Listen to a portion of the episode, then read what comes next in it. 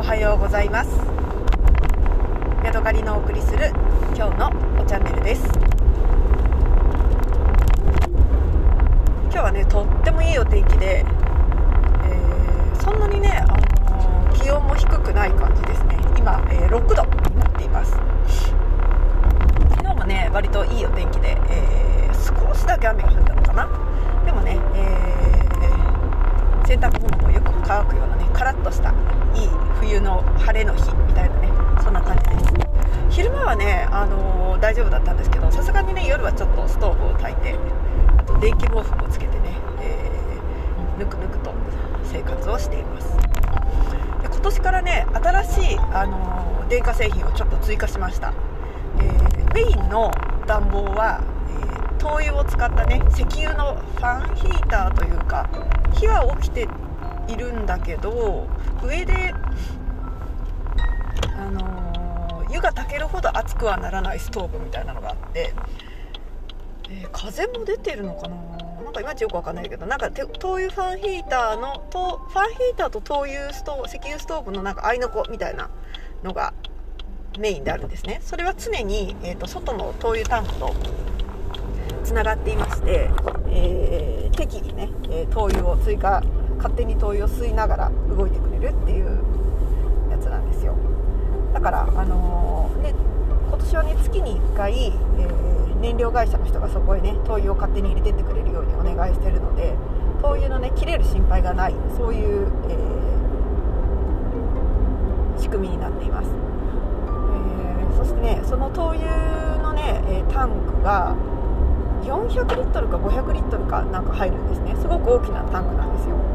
で今年ねだいぶかなり減ってきていたところを、えー、それをねあの追加まず秋秋頃に、ね、追加したのでそれだけでもねなんかね本当に200リットル300リットル入るので2万円3万円ぐらいのね出費でおおということでねちょっとびっくりしました。今ね、えー、配達してもらうと灯油がねリッター110円かなんかねそんなような値段でした、いけれども使わないわけにはいかないしということでね、まあ、無駄遣いはしない中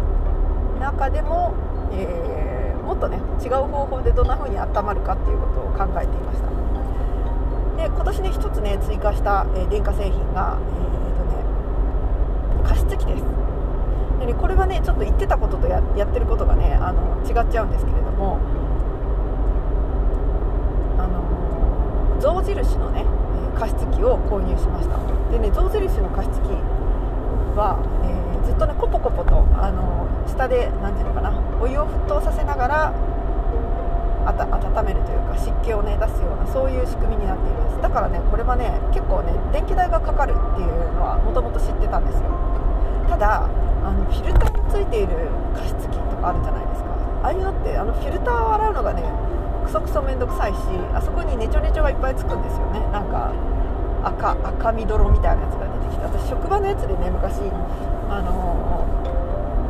洗ったりすることがあったので本当にねあれのね面倒くささっていうのはね、えー、こう語り尽くせないものがあると思ってるんですけれどもまあねそれが嫌なので多少ねお金がかかっても、えー、1日に動かすのはね本当に夜のうちの、ね、数時間ぐらいだけなので電気代をこうかかってもいいやということにして象印の何ていうのかなあの下からね、えー、と魔法瓶違うな電気ポットが加湿器になったみたいなねそういう感じのやつを、えー、投入しました。で湿度があると多少ね暖かさが、えー、より感じることができるらしいので、えー、それのね効果も狙っていますしあとね夫がね割とね喉とか鼻とかをねぐずぐずぐずというかちょっと痛くなりやすいタイプなのでそういうのにも効くんじゃないかなと思ってね期待をしています。でストーブと、えー、加湿器を置いてあとねもう一つは5000円しなかったと思うんですけれどもコストコでね電気毛布を買いました。でこれはねあのー、洗える電気毛布みたいな感じになってるんですけれども膝掛けみたいにしても使えるし、えー、カーペットみたいに敷いても敷いてその上に座ってもいいしあとねなんかねスナップボタンがついてるので、えー、肩からかけてねこう何ていうのかな。胸の前でポチンと止めてこう肩掛けマントみたいにして使うこともできるからなんかそのデスクワークの時に良いみたいなねそんな感じで3通りの使い方ができるっていう風に書いてありましてそれをね、えー、購入しました。でね今早速、あのー、リビングの、えー、ご飯を食べる、ね、机のところに使っています。で去年まではストーブの前にそのリビングの机を置いてリビング机というか私たちは座り机なんですけどね。その座り机を置いてでお互い毛布をね膝にかけてご飯を食べたりとかなんかインターネットしたりとかしてたんですけど今年は毛布プラス電気毛布をかけているので、えー、よりねぬくぬく暖かいんですよ。でねあの夫はそういうのあんまりあの寝るとき電気毛布使ったりとかすることをあのそんなに喜ばないタイプなんですけれどもこのねリビングの電気毛布っていうのは結構なんか気に入ったみたいで、えー、どうしてもねこの電気毛布とそれから普通にかけてる膝掛け用のね毛布がこうずれちゃう一緒にはならないじゃないですか。なんだけどそこをねなんとかこう一緒に1枚でかけれるようにしたいなとか言ってなんかこうこの毛布とこの電気毛布を縫い付けてなんか1枚でかけやすいようにできないかなとか言って作ってくれないみたいなことを言ってたのであ結構電気毛布のこの暖かさにねあの彼も喜んでるんだなってことが分かって私はねなんとなく嬉しかったです。あとねもう一つ昨日ねえっ、ー、と施設をね施設というかあれをパワーアップさせました、えー、それはねあのねアレクサホームアプリみたいなのやつを使って、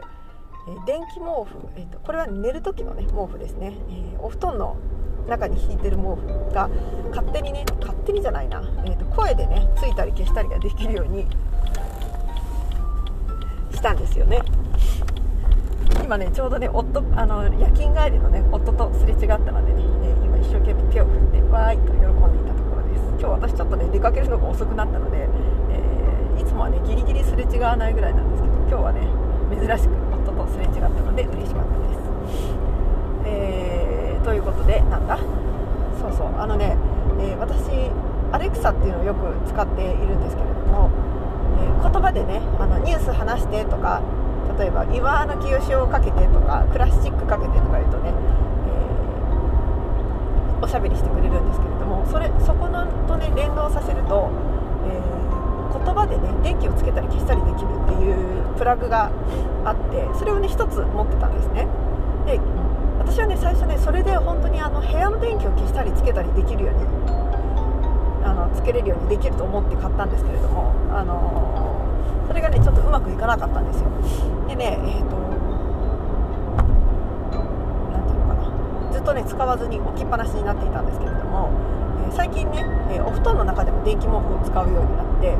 その時にね何が起こるかというと、えお布団はねリビングとは別の部屋に置いてあるからそっちの部屋が寒いじゃないですか。でその部屋に行く時に行ってまずあの暖かい電気毛布をつけてそれから10分か5分か10分かして布団が温まってから寝に行きたいわけですよね。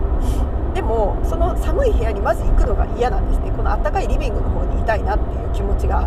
あってなかなかそっちにつけに行くっていうのが面倒くさいなって思ったんですね。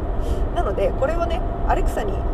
頼んでアレクサ電気毛布つけてって言ったら向こうでパチッと電気毛布がね作動するようにできないかと思って、えー、昨日はねそれの、え、設定をしました。まずアレクサアプリを、えー、インストールしてそして、えデバイスを追加して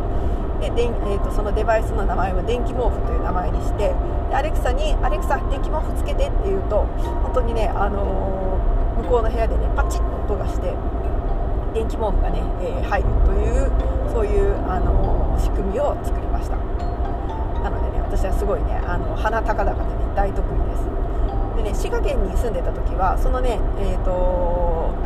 その声で動かすプラグに扇風機をね、えー、くっつけていました。で扇風機つけてって言うとパチッとね扇風機が勝手についてで扇風機消してって言ったらパチッとね消えるっていう風にしてました。なんかあのお布団に入った時にまだ暑いから扇風機動かしていたいんだけどでもこう起き上がってこうパチッと自分で消しに行くのが面倒くさい時に寝ながら扇風機消してって言うとパチッと扇風機が消えるのでそれがねめっちゃあのなんか、えー、面白いなと思って使っていました。今回ね久しぶりにあのその声で動くデバイスをね、えー、北海道でも使えることが、え、できるのでねちょっとワクワクしていますで昨日寝るる時もねつけてとか消してとか言ってその度にねあの勝手に電気電気毛布がついたり消えたりするので、えー、それをね夫に「どうや!」って言って、えー、自慢して楽しんでいました昨日はね、えっと、夫が夜勤明けで10時ぐらいに起きてきて私はねお休みだったんですねなので一緒にねあの夕方3時2時過ぎぐらいからお散歩に出かけました。で近所にあるね、えー、セイコーマートまで行ってちょっと買い物をしてで山道を通って帰ってくるっていうことをしたんですけどあのねすごい鹿がたくさんいたんですよ。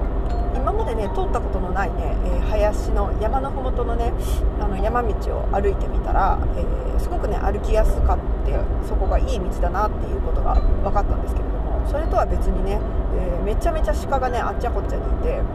でね本当になんかトナカイぐらいね大きな角を持った、えオスのね鹿がいてそれそのね鹿がねすっごくじっとしてるんですよ。じーっとこっちをね向こうの方から見ていて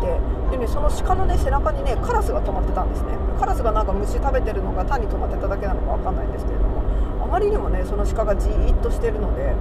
この鹿本当に生きてるの？みたいなね2人で本当にえ大丈夫？みたいなになるぐらいねあのなんかこう堂々とした、えー、じーっとね鹿がね、えーたんですよね。そうそうそう。でねまあ脅かしたらわーって逃げていったのであ生きてるんだってなってね、えー、面白かったです。でね山道をね帰りはちょっと山を登ってね帰っていったんですけれども、えー、だんだんねそのたくさんのこう小道があって散策路になってるんですけど道をねだんだん見失うんですよ。でもね道を見失っても、えー、本当にねあの団地のすぐ横を歩いていくような道なので、まあ、別にどこを通ったってね家に、え遭難するっていうことはないので私はねあの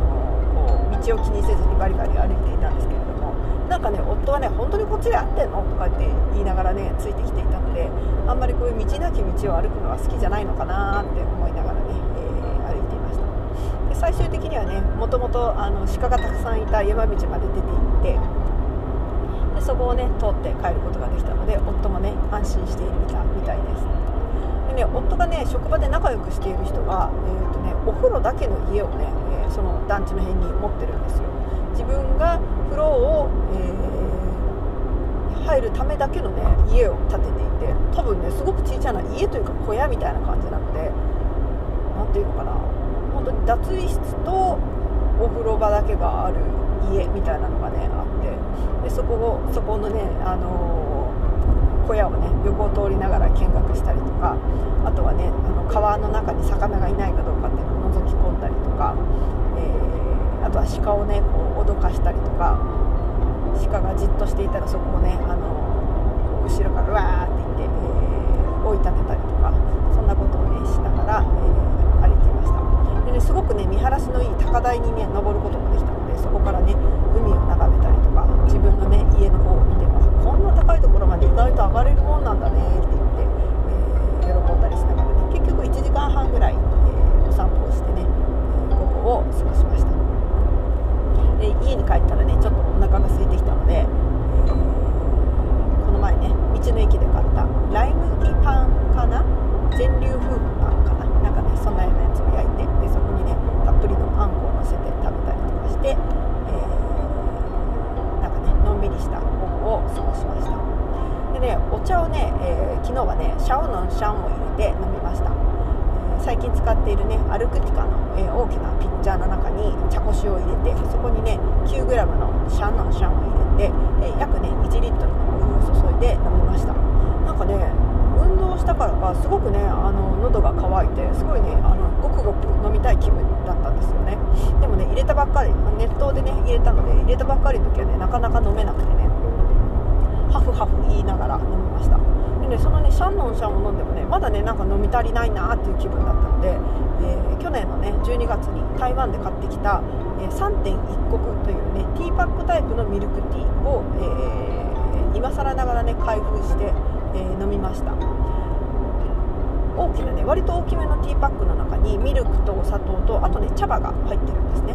でそこにお湯を注いで、え、5分3分から5分ぐらい待って飲むみたいな感じでね、えー、やったんですけれどもなんかね久しぶりにこの何ていうのかなあの外国のミルミルクの匂いというかねスキムミルク的ななんか粉ミルク的なね感じのもので入れて飲むミルクがねなんか私にはすごくアジアを感じさせてね、